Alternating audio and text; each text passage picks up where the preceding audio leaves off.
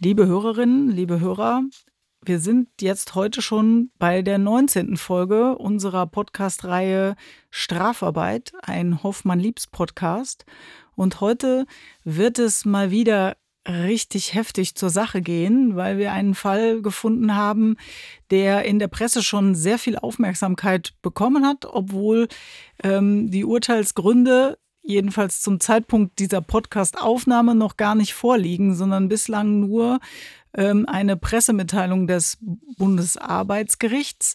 In der Presse wird der Fall gerne mit der Überschrift Pöbeln, Hetzen und Bedrohen äh, betitelt. Deswegen nennen wir auch unsere Podcast-Folge heute so: Pöbeln, Hetzen und Bedrohen, WhatsApp-Chats unter Kollegen. Jörg, mein Podcast-Partner, den ich jetzt gerade gar nicht vorgestellt habe, aber den äh, kennen ja, ja äh, die ja. Stammhörer auch schon. Jörg Podel, äh, unser Arbeitsrechtler und ich als äh, dem Straf- und vor allen Dingen Kartellrecht zugehörig besprechen ja hier regelmäßig in diesem Podcast spannende Fälle an der Schnittstelle zwischen Arbeitsrecht und Strafrecht. Und dieser Fall, der ist tatsächlich ganz toll weil super spannend. Ja. Erzähl doch mal, was hat sich zugetragen? Kerstin, danke für die nette Einführung. Und äh, ich springe dann mal gleich in den Fall. Der ist äh, vom 24. August 2023. Also, wie gesagt, heute, wo wir den Podcast aufnehmen, gibt es nur eine Pressemitteilung des Bundesarbeitsgerichts. Und es ging um Folgendes. Es ging um Mitarbeiterinnen und Mitarbeiter der Fluggesellschaft TuiFly in Hannover-Langenhagen. So, und äh, hier hagelte es Kündigungen gegen Mitglieder aus einer privaten Chatgruppe. Die bestand aus sieben Mitgliedern. Und die haben sich da wirklich ziemlich fies, also wir wollen es ja kaum aussprechen, äh, mhm. müssen wir mal gucken, wie wir damit umgehen, äh, äh, und, und, und in, in, wirklich ekliger, aufstachelnder Weise über Vorgesetzte und andere Kollegen geäußert. Vielleicht, um das an der Stelle klarzustellen, alle ja. sieben Mitglieder in der WhatsApp-Gruppe waren Mitarbeiter. Mm, ja, ähm, Mitarbeiter bzw. ehemalige Mitarbeiter. Also, das war hier derjenige, ähm, die, die, die, die, hat fünf, es gab fünf andere Arbeitnehmer, ja. Ähm, mhm. Also einer, einer, der hier äh, der Kläger war, also gegen seine Kündigung sich gewehrt hatte, hatte eine WhatsApp-Gruppe mit fünf anderen Arbeitnehmern. Und äh, im November 2020 wurde dann ein ehemaliger Kollege als weiteres Gruppenmitglied mit aufgenommen. Also insgesamt hatten wir sieben ah, ja, in, der, in, der, Gruppe. Mhm. Ja, das ist nicht ganz unwichtig, weil man immer gucken muss, naja, wenn so eine Gruppe sehr groß ist, dann besteht die Gefahr, dass etwas nach außen dringt, natürlich viel eher als in einer kleinen Gruppe. So, alle Gruppenmitglieder waren ähm, langjährig befreundet und zwei waren sogar miteinander verwandt. Ja, die, die haben viel über private Themen dort äh, gechattet, aber es ging dann auch immer wieder um ihren Arbeitgeber und dortige Kolleginnen und Kollegen und Vorgesetzte. Und ähm, nachdem der, der, der Chat dann äh, zufällig äh, bekannt äh, wurde bei, bei TUI Fly, äh, kam die außerordentliche, also die fristlose Kündigung. Ja. Gegen alle, die noch da beschäftigt waren? Ähm, ja, wir haben hier, also alle sage ich jetzt mal nicht, sondern wir hatten hier im Wesentlichen einen Kläger. Die Entscheidung betrifft ja immer nur eine einzelne mhm. Person. Ähm, ich parallel, da, da, da läuft noch was. Also hier heißt es Hinweis, der Senat hat mit Urteilen vom heutigen Tag in parallel gelagerten Rechtsstreitigkeiten von zwei weiteren Chatgruppenmitgliedern in gleicher Weise entschieden. Also es ah, gab wohl okay. noch zwei weitere. Mhm. Und die Frage ist ja immer, wer hat in der Chatgruppe was geschrieben? Ja, ja, man genau. haftet ja nicht für das, was die anderen schreiben. Mhm. So, um was ging es eigentlich? Und äh, das waren also schon fette Tötungsfantasien auch, äh, und, und Aufrufe zur Gewalt. Und ähm, ähm, ich habe lange gesucht, äh, also keiner für, äh, wollte, wollte das, das hier zitieren. Also Tagesschau, wir haben WDR 5, gab es ein Interview dazu. Ja. ja. und wir haben den Fall überhaupt nicht verstanden.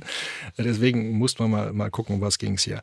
Also ähm, es ging, es ging darum, äh, dass hier ähm, auch, auch äh, polnische äh, Mitbürgerinnen und Mitbürger äh, ähm, oder mit, mit, mit polnischem Hintergrund äh, ähm, als Kollegen als, als Polacken bezeichnet wurden. Mhm. Ja, und äh, da hieß es also, dann, die müssen wir erstmal umnieten und äh, der ist der Schlimmste, alle aufknüpfen und so weiter. Hm. Das war also schon, schon übelst. Ähm, dann ging es, ähm, äh, wurden, wurden Juden und Muslime verunglimpft, ja. Äh, dann äh, wurde das N-Wort benutzt äh, in einem äh, Chat und es ähm, hieß dann, einer muss von denen in die Fresse kriegen als Vorwarnung oder wir ich zitiere das jetzt, wir dackeln das Bot der Verräter ab. Es könnte heißen, wir fackeln das Boot der Verräter ab.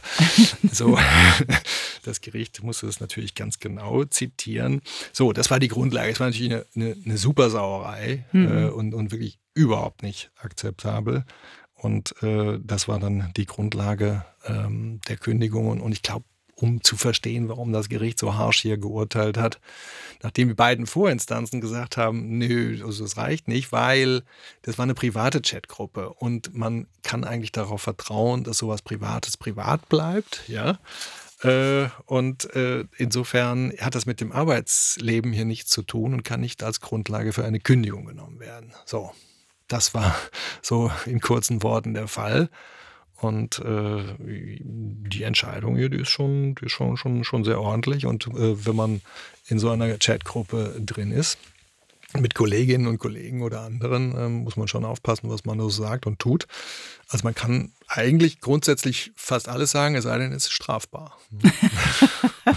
genau, und dann kommen wir gleich schon mal. Oder, oder, oder ein, ein, ein also arbeitsrechtlicher großer Vertrauensbruch ja, ja. oder Sauerei. Ja. Na, kommen mhm. wir in die strafrechtlichen Parallelen rein, in äh, ja einen Bereich, den auch schon im Studium, glaube ich, viele Leute scheuen. Ähm, auch ich, weil ich finde immer noch, dass die Abgrenzung in den, wir nennen das Ehrdelikten, weil es da eben immer um die Verletzung der persönlichen Ehre oder der Ehrbegriffe geht, schon auch gar nicht so trivial ist. Ähm, und da gibt es drei Tatbestände, die da so äh, nebeneinander leben und die muss man halt äh, sehr sauber auseinanderhalten können, was nicht immer so ganz einfach ist, weil die schon auch verschwimmen. Das ist zum einen die Beleidigung, das sind dann aber auch die Tatbestände, wir nennen das üble Nachrede und die Verleumdung. Ähm, ja, der Laie mag die wahrscheinlich gar nicht auseinanderhalten. Wir wollen es jetzt auch nicht zu juristisch machen. Vielleicht nur so viel dazu. Die Beleidigung ist halt immer ein, mit der Beleidigung ist meistens ein Werturteil verbunden, eine Missachtung, eine Nichtachtung. Deswegen sind wir dann im, im Bereich der Ehrdelikte. Wenn ich also jemanden als Haarschloch bezeichne, dann kann das eine Beleidigung sein. Ähm, auch wenn ich kann. dann auch wenn ich zum naja, gut, das kommt ja auch immer auf den Kontext an. Wenn so. ich jetzt, wenn, wenn, wenn wir jetzt so spaßeshalber ja. über sowas reden, dann kann das auch einfach nur ein Gag sein und äh, dann ist es so rum. Also es kommt ja immer darauf an, wie empfindet derjenige, der gemeint ist, das. Und wie empfindet das, wenn ich es nicht, ups, demjenigen, den, den ich meine, ähm, direkt sage, sondern eben einem Dritten und der empfindet aber, das könnte eine Beleidigung von dem Betroffenen, der gemeint ist, sein und gibt das vielleicht auch noch weiter, dann kann das eben auch äh, dann die Beleidigung erfüllen. Okay, ja. verstanden. Aber es ist ja. immer eine Wertung dabei und ja. im Grunde kann man ja auch vieles erstmal so werten. Da, die besten Beispiele sind halt aus dem Polizeibereich, wenn ich dann jemanden beschimpfe als den Bullen oder, oder wie auch immer, vielleicht noch mit irgendwelchen vulgären zusätzlichen Worten ausgeschmückt, dann ist das natürlich ganz regelmäßig eine Beleidigung. Wenn wir das jetzt abgrenzen wollen, schnell zu dem Bereich der üblen Nachrede und der Verleumdung, da geht es halt bei beiden Dingen immer um Tatsachen also um Bericht, was sich tatsächlich zugetragen haben könnte. In dem einen Fall glaubt derjenige, der das sagt, äh, auch, dass das wahrscheinlich wahr ist. Es ist ihm aber im Endeffekt auch egal. Also die Frau Schmitz schlägt ihre Kinder, sage ich jetzt mal. Genau, so. genau. Ich würde sagen, Frau Schmitz schlägt ihre Kinder und ähm, ich weiß es gar nicht so genau, aber es könnte sein und es ist mir auch egal. Dann wäre ich in der üblen Nachrede. Wenn ich, ähm, wenn ich sicher weiß, dass das nicht so ist, ja, und es trotzdem behaupte, dann bin ich eben sogar in der Verleumdung, weil ich dann bewusst unwahre, eher verletzende Tatsachen nach Ach so, einmal trage. weiß ich, die macht das nicht und sag's trotzdem Dem- und einmal weiß ich gar nichts und, und sag's einfach. Einfach, genau, genau. Das Also ist so eigentlich so ganz grob Mundwerk, die ja. Mhm. Abgrenzung. Da gibt es natürlich noch Feinheiten, die wollen wir jetzt hier nicht weiter vertiefen, aber damit man das mal gehört hat, es gibt halt diese drei groben Tatbestände, dann gibt es noch Ausformungen davon, die lassen wir mal äh, beiseite. Und in dem Bereich tummeln sich jetzt äh, ja meistens äh, oder in dem Bereich tummelt sich eigentlich da vor allen Dingen die Beleidigung in den Beispielen, die du jetzt gerade aus dem Fall genannt hast. Das können schon alles Beleidigungen sein in der Chatgruppe, aber in der Tat, da geht es ja jetzt auch darum, gegenüber wem äußere ich das und wen meine ich und inwieweit ist es denn so, dass diejenigen, die das dann von mir hören, dann auch empfinden, boah, das ist jetzt aber eine Frechheit und das könnte ja beleidigend sein. Also die, die Äußerungen sind ja der Wahnsinn. Ja. Die Äußerungen sind der Wahnsinn, aber die sind sich ja alle einig. Ich meine, das hat es ja aber auch schon immer gegeben. Also wahrscheinlich sind die Bauern auch schon äh, ähm, äh, im 18. Jahrhundert irgendwie in die Kneipe gegangen und haben sich mal ausgelassen über den ja, äh, ja. Lehnsherrn oder Darf, wen ich, auch darf immer. ich kurz was einschieben? Ja. Also Herr Harald Martenstein schreibt in der Welt äh, über diesen Fall hier. Ja, er chauffiert Okay. sich ganz groß, sagt, also muss man sich mal vorstellen, sieben alte Freunde und Kollegen, zwei davon Brüder, alle aktuell oder früher tätig bei einem Reiseunternehmen. Wir haben ja eben gesagt, eben, um wen es geht. Wir sind ja ein bisschen offener, wir haben recherchieren tief. Äh, dann sagt er, ja, also mh, die, die Äußerungen sind unschön, ja, äh, vermutlich vergleichbar mit komatösem Kneipengelaber, äh, wurden sie hier von einem Judas, dem Arbeitgeber, zugespielt, ja. Ähm, die, die, äh, so, das jetzt, jetzt, jetzt wird echauffiert er sich richtig, ja. Die Firma sprach eine Kündigung aus, das Bundesarbeitsgericht gab ihr Recht. Äh, als nächstes werden Träume strafbar, in denen es nicht respektvoll zugeht. Die Idee, Menschen müssten in jeder Sekunde ihres Daseins kontrolliert, ressentimentfrei und in der Tagesschau zitierbar sein, ist nicht nur unrealistisch, sie ist auch menschenfeindlich. Die Leute gehen kaputt, wenn sie nicht mal mehr zu Hause und in geschlossenen Räumen ein Ventil für Frust und Wut und volle Redefreiheit haben. Ja, was hältst du denn davon? Ja, also äh, ich finde schon, dass da auch ein bisschen was dran ist. Man, man ärgert sich mal und dann will man seinem Frust freien Lauf lassen. Aber hier ist es natürlich auf der anderen Seite so, ist ja die Frage, wie mache ich das? Mache ich das abends beim Spazierengehen mit meinem Hund äh, und äh, power mich da aus oder im Fitnessstudio am Boxsack oder vielleicht auch noch mit meinem Lebenspartner, dass ich da sage, äh, boah, ich muss dir was erzählen, ich habe mich so geärgert und was für ein äh, blöder Mensch, also jetzt mal eine vorsichtige Formulierung zu wählen, dann ist das sicherlich in einem sehr vertrauten Umfeld oder vielleicht mache ich das auch mit mir selber aus und ziehe gar keine Dritten mit ein. Hier ist natürlich jetzt die Besonderheit, dass ich da ähm, ja eine schon mit sieben Personen etwas größere Gruppe habe. Die ist jetzt noch nicht unübersichtlich und die kennen sich ja offensichtlich auch alle ganz gut. Aber es ist ja auch einer dabei, der gar nicht mehr äh, in dem Kreis, in dem Umfeld da arbeitet. Alle anderen sechs sind irgendwie auch Kollegen. Ähm, da muss man sich dann eben schon die Frage stellen, äh, bin ich da genauso, habe ich in einer vertrauten Umgebung, wie wenn ich das mit mir selber vor einem Badezimmerspiegel oder vielleicht mit meinem Lebenspartner diskutiere, wo ich schon darauf vertrauen kann, dass das unter uns bleibt, was ich da sage. Ähm, oder bin ich das eben nicht mehr? Ja, und gerade wenn ich es dann auch noch verschriftliche, habe ich ja noch mal eine andere Situation, als wenn ich mich jetzt nur mündlich in irgendeiner Form äußere. Ähm, in so einem großen Umfeld, das wird ja auch in diesem ganzen Kontext mit dieser Entscheidung ähm, sehr viel diskutiert.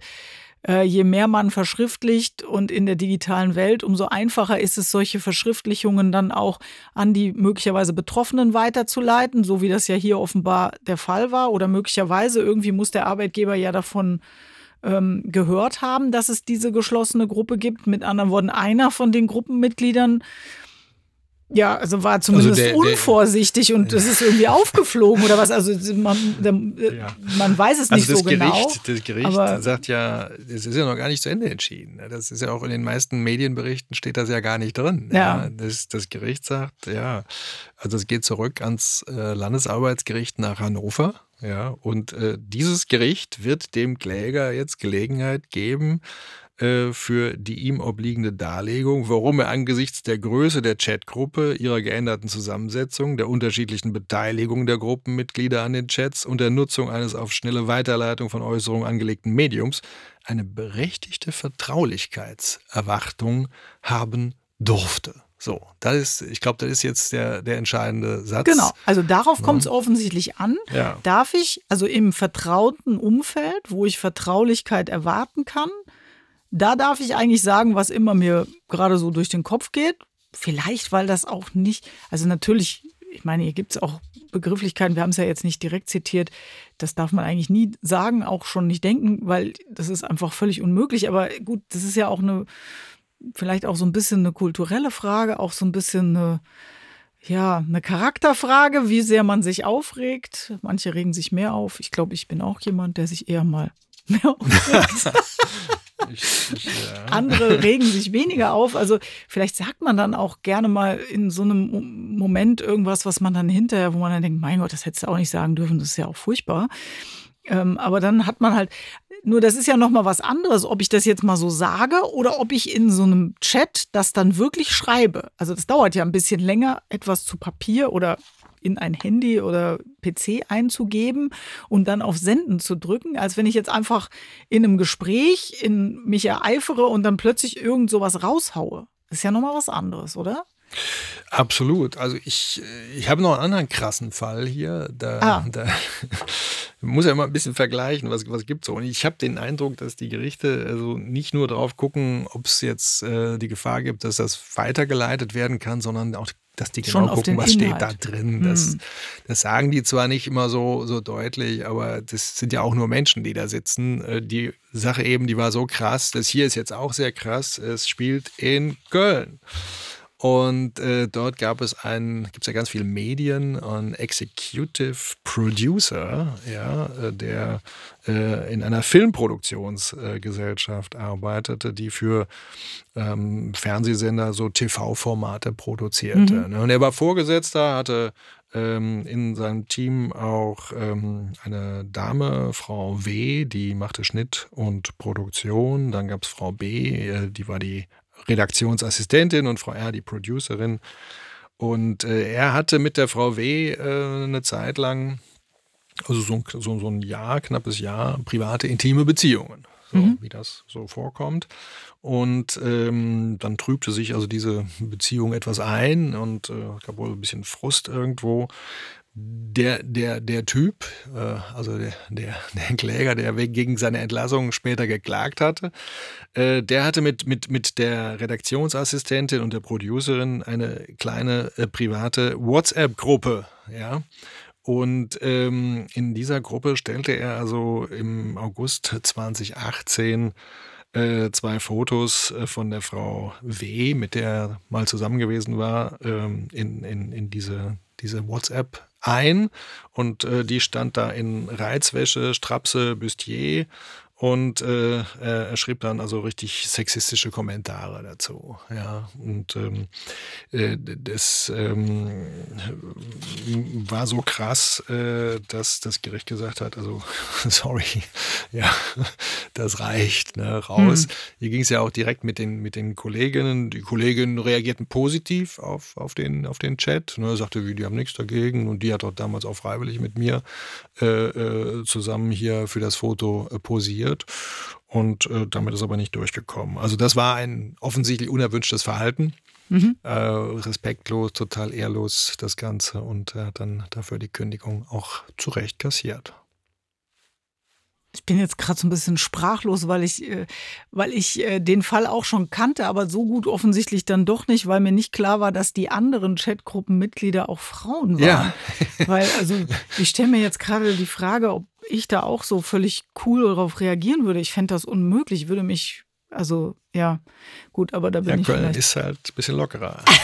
bin ich vielleicht zu prüde oder keine Ahnung. Aber das finde ich äh, ist echt ein schräger Fall, ein ganz schräger Fall.